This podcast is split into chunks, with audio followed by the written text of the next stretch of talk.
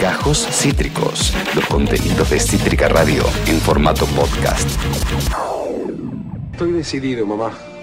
Voy a militar en política. Yo sé que a vos te molesta porque vos sos tan conservadora, ¿no es cierto? Pero ¿sabes qué? Es hora de ponerle coto al imperialismo, mamá. Voy a empezar a militar en el Partido Obrero. Grabátelo bien en la cabeza, aunque no te guste. Voy a militar en el PO, en el PO, mamá, en el PO, en el PO, en el PO, en el PO, po, po, po, po, po, po, po, po, Eh, una situación que todos hemos vivido alguna vez en nuestra vida con nuestra querida madre. Estamos en todas las tormentas juntas hasta las 4 de la tarde. Y este recuerdo de todo por dos pesos, de eh, Diego Capuzotto justamente encarnando a esta particular situación, nos antecede a la nota que viene a continuación. Tenemos un mano a mano con un dirigente eh, histórico de la izquierda argentina, de hace muchísimos años, antes que creo que todos aquí naciéramos. Él ya era candidato y era un referente. Y hoy es precandidato a diputado nacional en la provincia de Buenos Aires por el movimiento Política Obrera. Jorge Altamira, eh, bienvenido a todas las tormentas juntas. Acá Esteban Chiacho, ¿me escuchás? ¿Cómo te va? ¿Qué tal? Sí, te escucho perfectamente bien.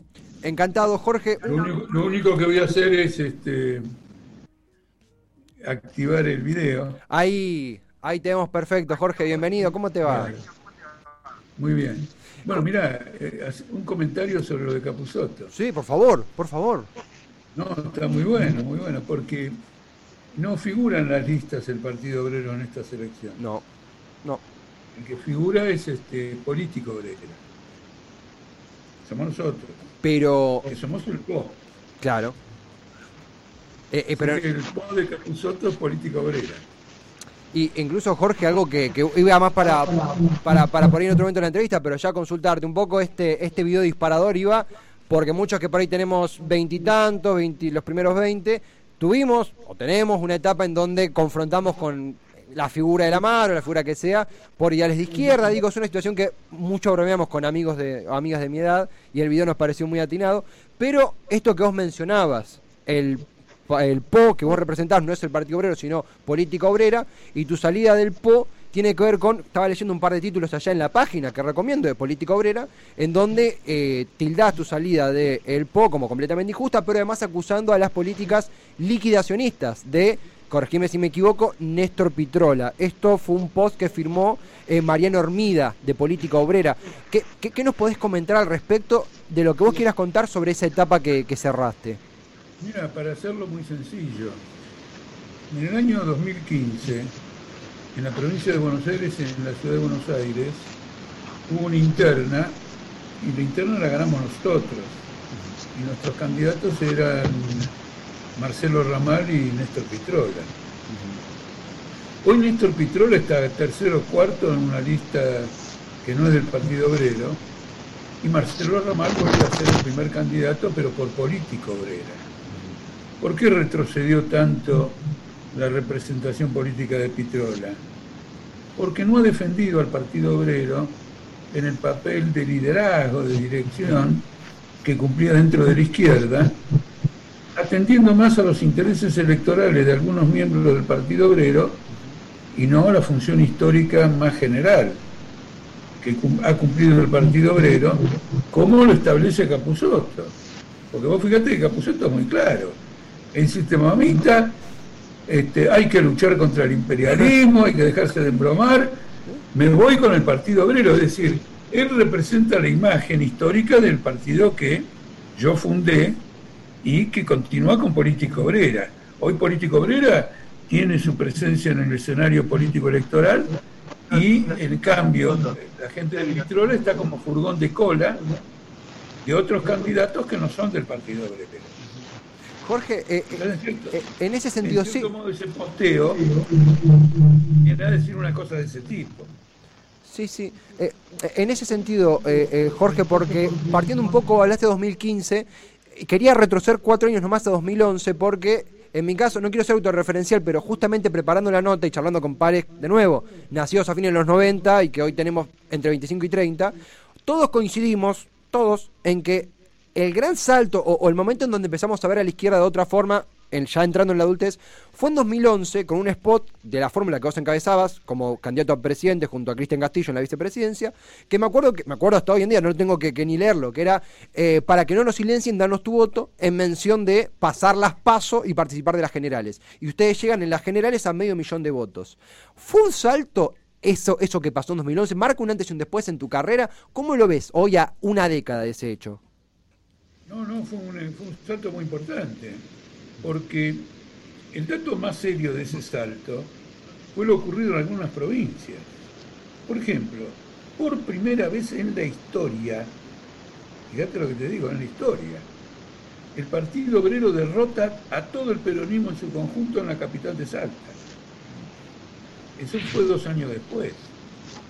Yo participé muy activamente en esa campaña electoral y vos veías una masa de trabajadores, de personas humildes, de luchadores que tenían por hábito votar al peronismo y que te decían, vamos, tenemos que triunfar. Te hablaban en primera persona del plural. Se sentían identificados con esto. A raíz de esta crisis que ha promovido el grupo que actualmente controla el, el Partido Obrero, el retroceso electoral es espectacular y retroceso político también.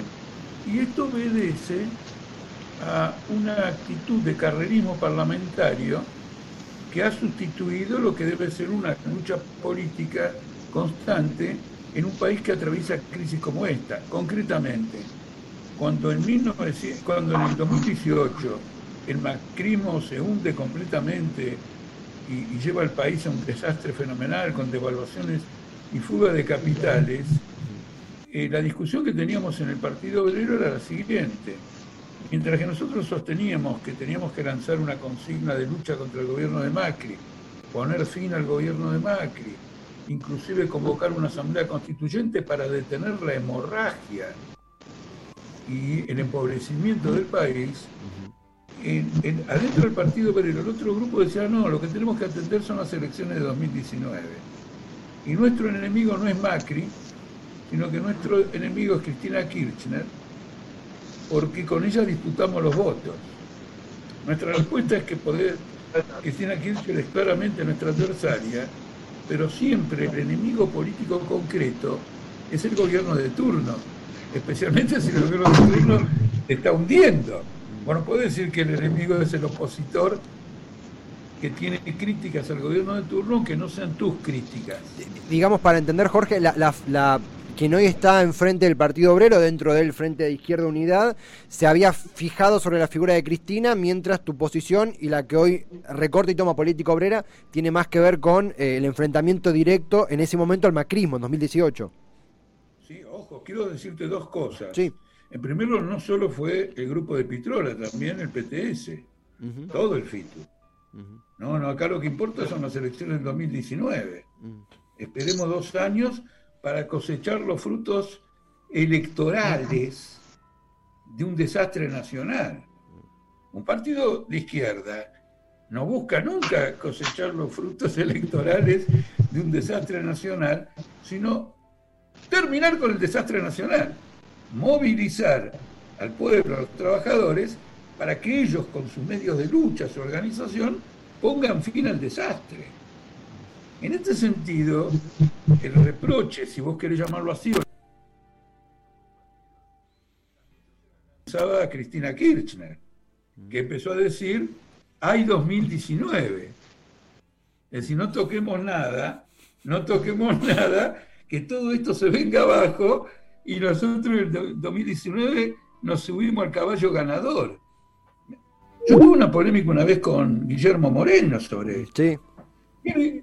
Guillermo Moreno dijo lo siguiente, lo que me diferencia de Altamira es que Altamira quiere una solución ahora a este desastre del macrismo.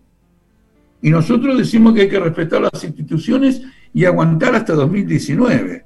Ahora, obviamente, Guillermo Moreno tiene recursos para aguantar. El pueblo argentino no. Y hoy tenemos un 60% de pobreza. Y, Jorge, en ese sentido también, ¿no? Porque obviamente hay una pregunta que se cae de Maduro. 2018, un año antes, lo, digo con, mucha furia porque el enojo de, la noche de, octubre de 2017 todavía me lo acuerdo, en donde en, pleno advenimiento del, desastre que a todos nos dejó tirados por el piso, que fue los últimos dos años, tres años del gobierno de Macri, dos años, eh, se dieron las victorias en las legislativas del 17, donde el, país se pintó amarillo, era esa la frase que repetíamos todos, el país se pintó amarillo.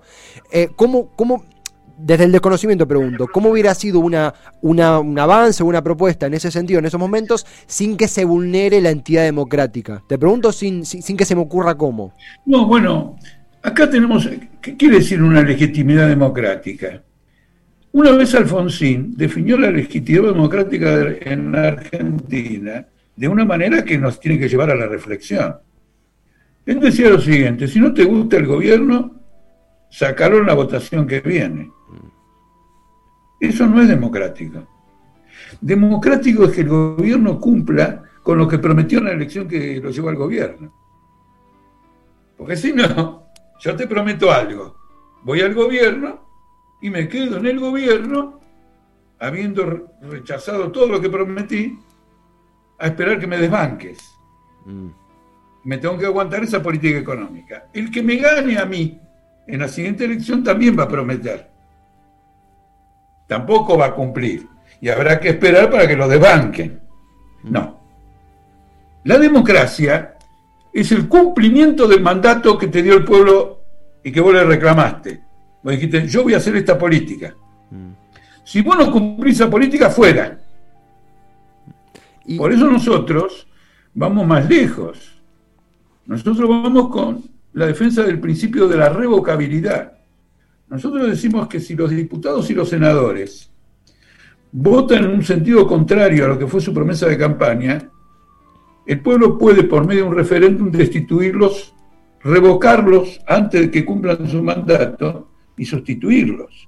Esto, que es un gran principio socialista, rige en la mitad de los estados de Estados Unidos. Por ejemplo, la última vez, en el estado de Wisconsin, la población en un referéndum pidió la destitución de todos los miembros del Partido Demócrata en la legislatura estatal porque habían coincidido con los republicanos en un ataque a los derechos sindicales, contrariando la plataforma. Jorge, en ese sentido. Eh, pero eh, en ese sentido no, porque sé que estudias mucho lo que es la política internacional y en ese marco la latinoamericana. Es cierto que sea el caso de Estados Unidos, donde, de vuelta, coincido en donde eh, coincido en, lo que vos decís de que tiene que haber una, una, absorción desde la ciudadanía de la democracia mucho más activa que la que tenemos. Normalmente somos más pasivos que activos y terminamos eh, eh, contemplando fechas mientras los conciudadanos sufren. Pero te pongo, por ejemplo, el caso de, a ver qué opinás, de, Perú, en donde un Congreso empoderado, está bien, no es lo que vos estás diciendo porque hablas de ciudadanía empoderada, ¿no? Y acá no hay referéndum desde los 80, pero un Congreso empoderado o mecanismos de vacancia, mejor dicho, sumamente empoderados, generan una crisis política como nunca se ha visto. Digo, ¿cómo, se, ¿cómo crees que hay que arribar ese modelo sin caer, con todo el amor por el pueblo peruano, el cual cubrimos y amamos, sin caer en el modelo político peruano que atraviesa una crisis fortísima? No, el modelo político peruano está en ruinas. Hay 16 partidos en el Congreso. Sí. Quiere decir que está completamente en ruinas. En cinco años destituyó cinco presidentes. Sí. Con lo cual este modelo de que hay que esperar a que el presidente cumpla su mandato y votarlo en contra no se cumplió. No. El Congreso los volteó cinco presidentes. Acá el pueblo en las calles lo volteó de la rúa. Sí. Y sacó encima a caballo. Entonces, el tema es el siguiente. La necesidad del pueblo es la ley suprema. Porque una familia un matrimonio y dos hijos que no puede satisfacer sus necesidades alimentarias ni las de los chicos, ¿qué, ¿se va a poner a jugar a la democracia o le tenemos que indicar un camino para que se supere la situación política que lo está llevando a la miseria? Si no razonamos así, vamos, no vamos al bombo. No, eh, eh, sí, a mí también me sucede, creo que, que en los últimos años también conversando con, con pares así de, de, ciencia política y demás, a veces no se puede explicar en una clave institucional a quien está revolviendo un tacho de basura. Eh, hay una urgencia política, digo, mientras nosotros hablamos ahora, de nuevo, no es por ti un golpe bajo, pero hay gente que está revolviendo un tacho, de basura y que no va a comer esta noche. Es, es alarmante. Yo te, te, quería preguntar también en ese sentido, no en ese caso que es un extremo, ¿no? Pero la precarización laboral en, en, en, en los chicos, chicas de mi edad, 20, 30 años, es moneda corriente, es alarmante y parece que hasta está naturalizado, es como el ruido del aire acondicionado, ¿no? Ya lo sentimos, está y se va a quedar ahí. Eh, en ese sentido, la precarización laboral, entendemos que un gobierno le hace el de Alberto incluso el de Macri, no estoy tan de acuerdo en eso, pero no dice, no dice voy a mantener la precarización laboral porque quiero joder a los pibes, pero se mantiene igual. En ese sentido, ¿dónde ves la, principal crisis de esto y cuál crees que es la solución para que tengamos dignidad laboral quienes, muchos quienes, amigos, pares que no la tienen? Mira, la historia argentina ya te da una lección. En Argentina, los inmigrantes cuando vinieron a la Argentina e integraron la fuerza laboral en la industria, estaban en completa precarización laboral. Mm. Y desde entonces, ya pasaron más de 100 años, holgados, 150, se ha venido luchando por derechos laborales y sociales. Uh -huh. Y la clase obrera progresó. Uh -huh, sí. Y sus hijos fueron a las escuelas. Sí. Y después fueron a las universidades. Ahora quieren echar la rueda para atrás en función de una mayor explotación del trabajador. Y acá me quiero meter ya directamente en la campaña. Sí, por favor. Porque esta campaña tiene de peculiar que el Congreso que vamos a elegir en noviembre está encargado de votar el próximo acuerdo con el FMI. El gobierno dijo que el acuerdo con el FMI lo va a hacer después de las elecciones. Uh -huh. Pero el FMI le ha dicho que no firma ningún acuerdo que no cuente con el aval del Congreso. ¿Por qué? Porque después de la experiencia de Macri, dice, a mí no me conforma que Macri y su mujer me firmen un convenio. Yo quiero que los 252 diputados metan todos los dedos y sus huellas digitales en el acuerdo, uh -huh. para que sea incuestionable. ¿De acuerdo? Sí. Si vos votás a los, a los kirchneristas o votás a los macristas, estás votando a los diputados y diputadas que van a firmar el acuerdo con el FMI. Ahora, ¿qué tiene que ver con los jóvenes precarizados? que el acuerdo con el FMI establece una reforma laboral que le da legitimidad a la precarización. Porque aunque te parezca mentira, hoy mismo un joven, por ejemplo, que reparte comida, para dar un caso bien conocido, sí. podría incluso ir a la justicia y obtener un fallo favorable contra su precariedad. Porque le han impuesto la precariedad en los hechos, pero sin la reforma legal. Entonces un juez, si vos vas a la justicia, dice, bueno, esto es lo que ocurre, pero de acuerdo a la ley que yo tengo que administrar como juez, no corresponde.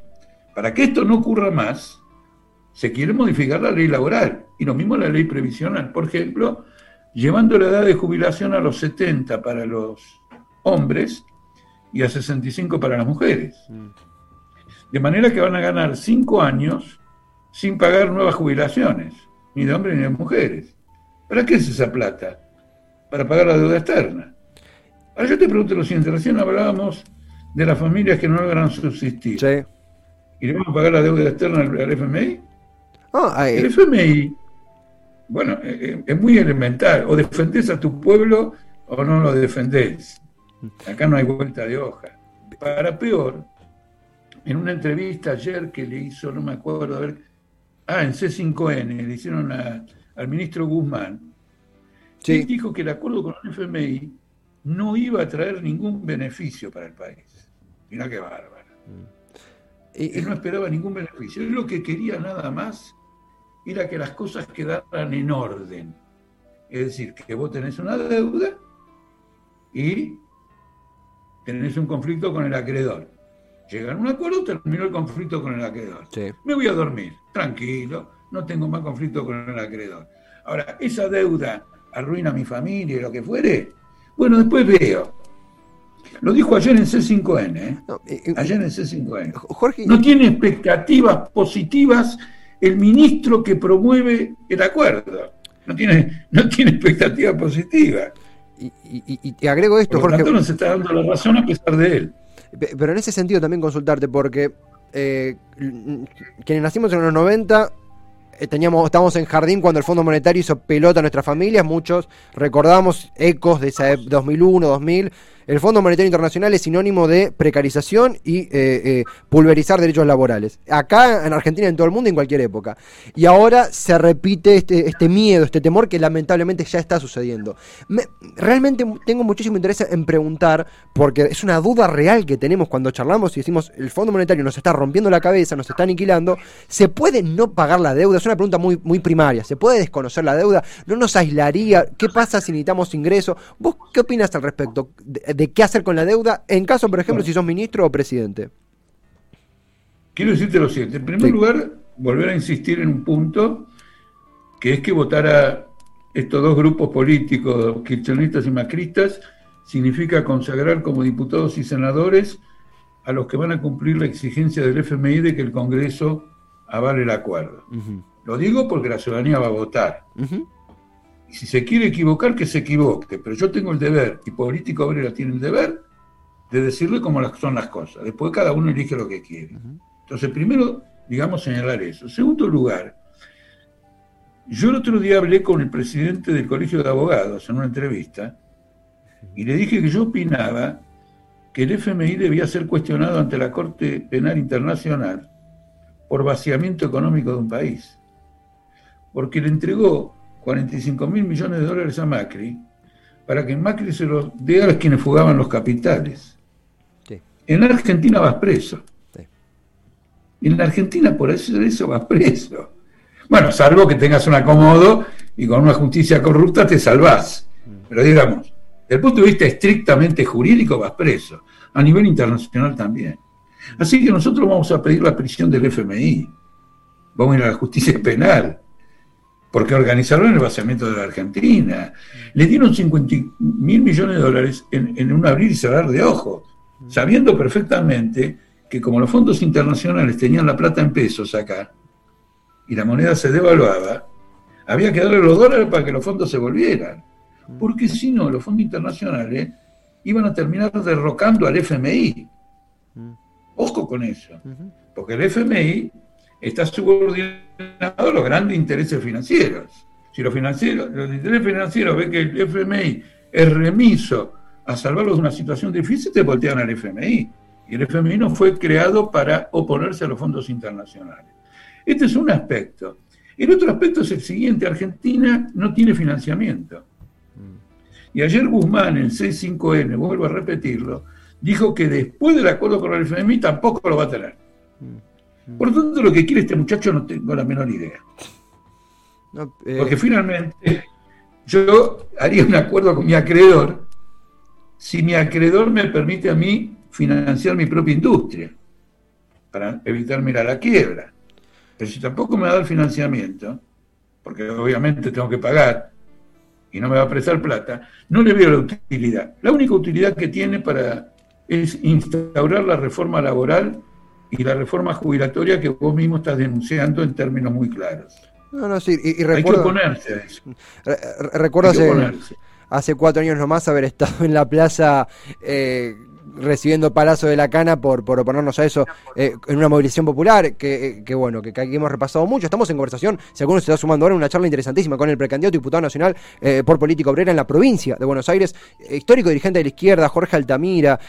Jorge, te, te, paso, ya comenzando a cerrar porque sabemos que son días movidos, pero te paso un pimponeo de preguntas que acá nos comparten tanto oyentes como gente que escucha, que responde, que sigue, que ha venido por vos o que estaba en el programa y se ha quedado escuchando muy atentamente. Puntualmente, vos sabés que ayer repasando un poquito tu, trayectoria, había leído, corregime si me equivoco, que en el 89, eh, durante los últimos meses del gobierno de Alfonsín, había sido encanado, había estado detenido eh, por por querer desconocer algo del Citibank, por haber hecho una política en contra del, eh, del, banco, Citibank, digo bien, y justamente acá, Ian, me, me, pasa esta propuesta, este debate que propuso Alberto Fernández sobre la duración del cargo de los jueces. Si bien son dos hechos diferentes, que, que los quiero diferenciar, pero se habla mucho y hablamos mucho acá de justicia hegemónica, justicia concentrada, al parecer vos hace mucho tiempo ya, pero fuiste víctima de ese aparato. ¿Qué opinás de la justicia hoy en día y qué propuestas sostenés de política obrera respecto al aparato judicial argentino? Bueno, en primer lugar quiero decir que ¿Dónde me metieron preso? ¿Sabés dónde me metieron preso? Ah, eh, no quiero tirar por tirar. Fue en el 89, no, me, no, No, quiero tirar una burrada. ¿Perdón? ¿Dónde?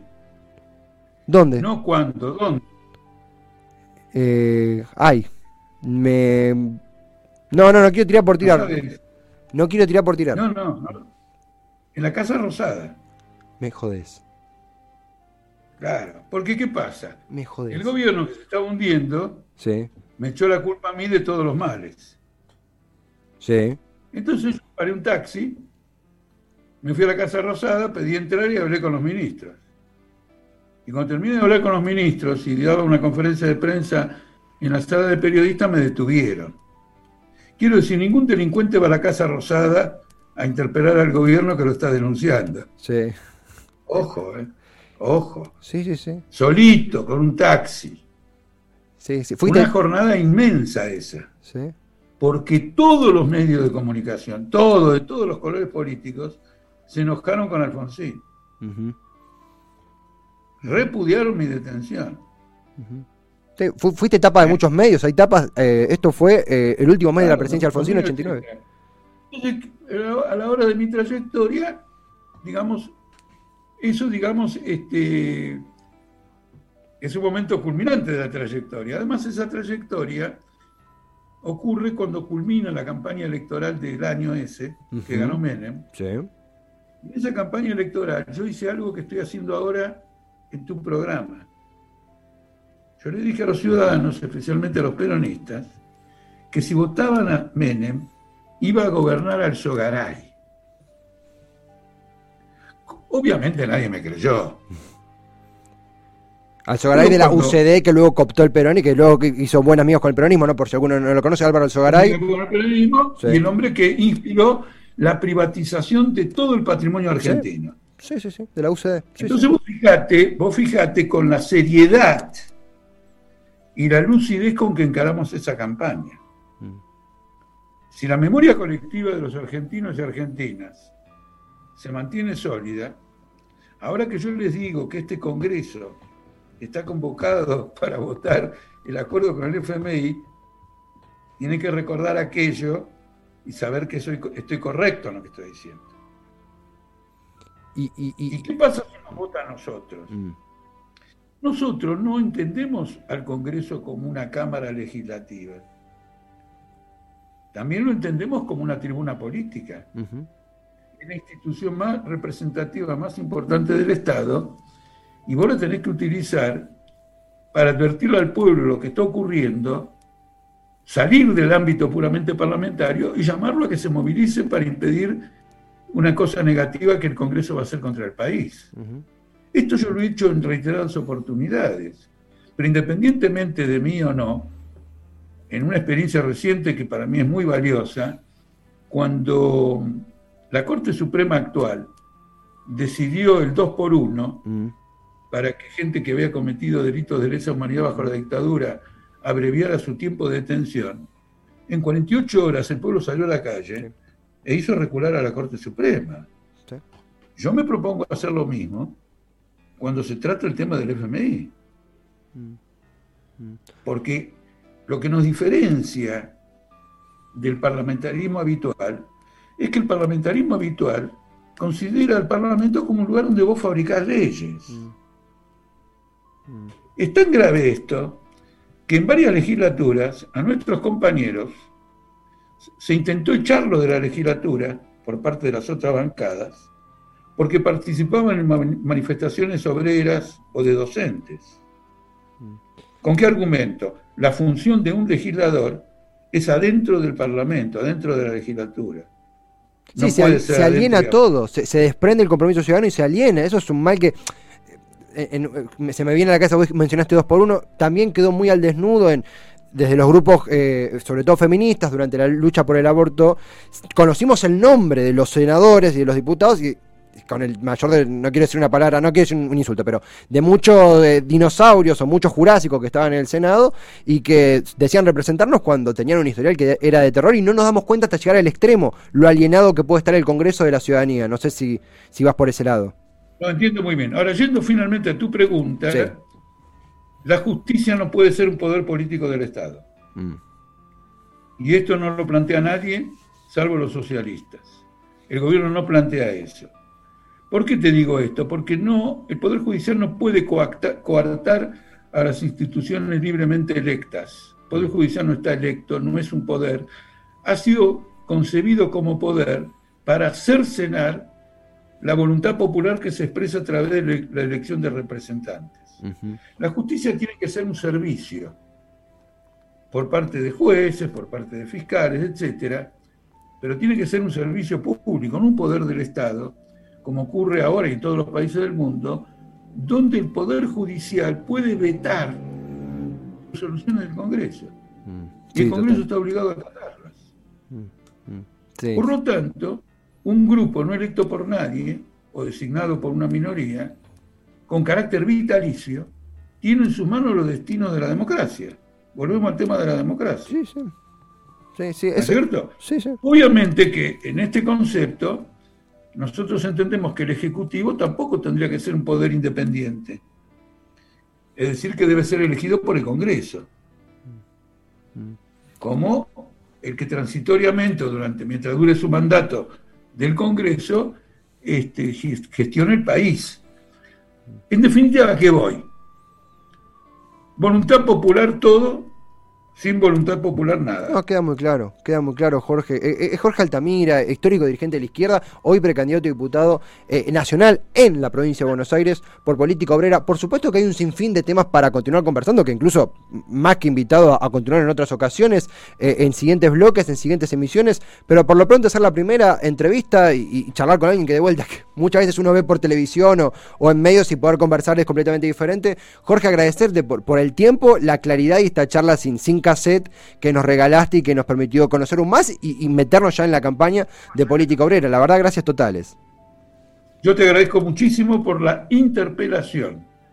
Esto, esto más que una entrevista fue una interpelación y en mi opinión el periodismo tiene que interpelar. Muchas gracias. Bueno, muchas, se valora mucho. Muchas gracias, Jorge. Muchas gracias. Hasta la próxima entonces y un fuerte abrazo. Gracias. hasta pronto. Gracias. A vos, a vos, Jorge Altamira. Jorge Altamira, que es precandidato a diputado nacional en la provincia de Buenos Aires. Acabas de escuchar Gajos Cítricos. Encontrá los contenidos de Cítrica Radio en formato podcast en Spotify, YouTube o en nuestra página web.